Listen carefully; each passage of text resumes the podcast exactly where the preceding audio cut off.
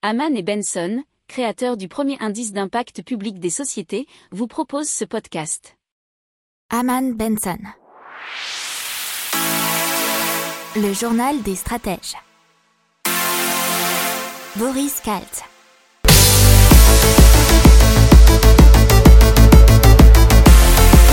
Bonjour à tous et bienvenue dans le journal des stratèges pour une revue de l'actualité éco, tech et impact du jour. Avec à la une, on va vous parler de 43 grandes banques qui s'unissent pour la décarbonisation des investissements mondiaux. Euh, dans l'éco, on va vous parler des taux négatifs qui coûtent cher aux banques européennes. Dans la tech, de télémédecine avec des cabines connectées pour H4D, Bouygues Telecom, Monoprix et Tessan.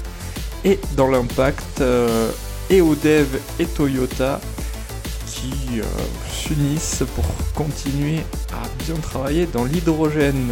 Vous écoutez le journal des stratèges numéro 95 et ça commence maintenant.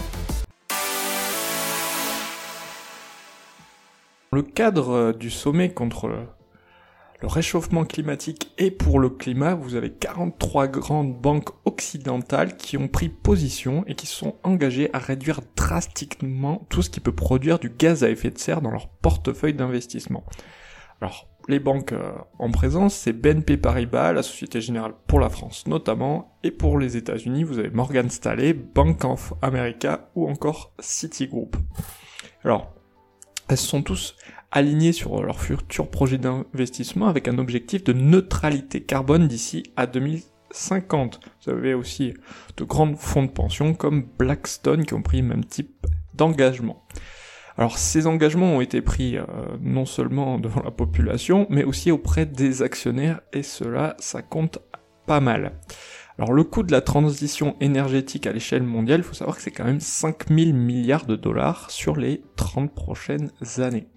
On va maintenant évoquer les taux négatifs pour les banques qui commencent à leur coûter très cher. Et pourquoi? Parce que les banques commerciales, donc votre banque, hein, toutes les banques euh, euh, dans lesquelles vous avez euh, votre compte en banque, sont tenues de placer leurs dépôts excédentaires auprès de la Banque Centrale Européenne, donc hein, quand c'est le cas en Europe, qui les rémunère à un taux d'intérêt négatif depuis 2014. Aujourd'hui, les fixes à moins 0,5%. Les banques doivent payer la banque centrale pour leurs dépôts réglementaires et la facture bah, s'alourdit au fur et à mesure que le dépôt à vue augmente. Alors, pour l'instant, euh, on a une étude de Desposit Solutions qui nous dit que ça leur a coûté environ 8,5 milliards d'euros, dont 2,5 milliards supportés par les seules banques françaises.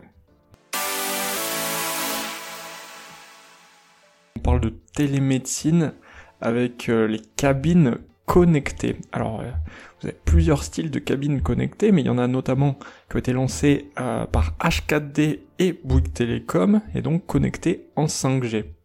Elles peuvent atténuer l'absence de médecins, notamment dans les déserts médicaux, mais aussi favoriser un suivi médical dans le monde professionnel ou dans les collectivités. Alors, H4D, c'est la Consult Station. On peut prendre rendez-vous via un site ou une application. Une fois que vous êtes dans la cabine de télémédecine, il suffit d'insérer sa carte vitale pour procéder à l'identification, puis vous avez un médecin ou un professionnel certifié qui procède à la consultation et à des examens cliniques à distance. Alors vous avez poids, taille, température, IMC, tension artérielle, fréquence cardiaque, saturation d'oxygène, examen ORL, etc., etc. Il faut savoir que euh, depuis un an, HKD a plus que doublé le nombre d'installations dans les collectivités et structures hospitalières et plus de 50 de ces cabines de télémédecine dans les départements comme l'Ain, la Seine et Marne, euh, Seine-et-Marne pardon, et l'Essonne.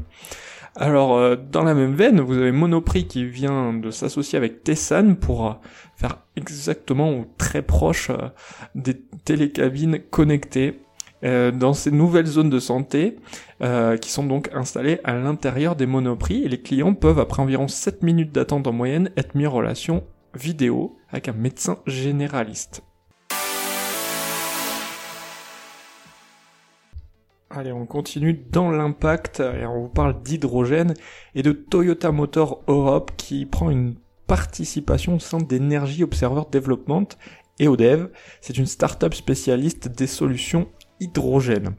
Alors, cette société, elle est issue des travaux de R&D réalisés sur l'Energy Observer. C'était un bateau, on vous en a déjà parlé dans les précédents podcasts, qui a notamment mis au point Rex H2. Alors, c'est un prolongeur d'autonomie à hydrogène dédié aux applications maritimes qui peut s'adapter à différents types de navires. Alors, une technologie qui sert également de base à GEH2, un groupe d'électrogène terrestre également basé sur la technologie de Toyota. Alors, Toyota et Odev officialisent pardon, un nouveau rapprochement et Toyota Motor Europe va rejoindre les investisseurs d'EODEV.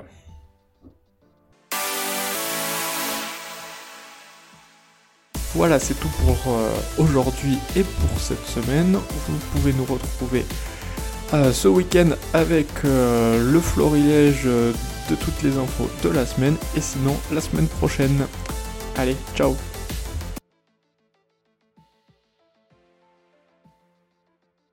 Pour approfondir ces sujets, abonnez-vous à la newsletter de Haman et Benson et écoutez nos autres podcasts que vous retrouverez dans les notes de l'émission ou sur notre site internet.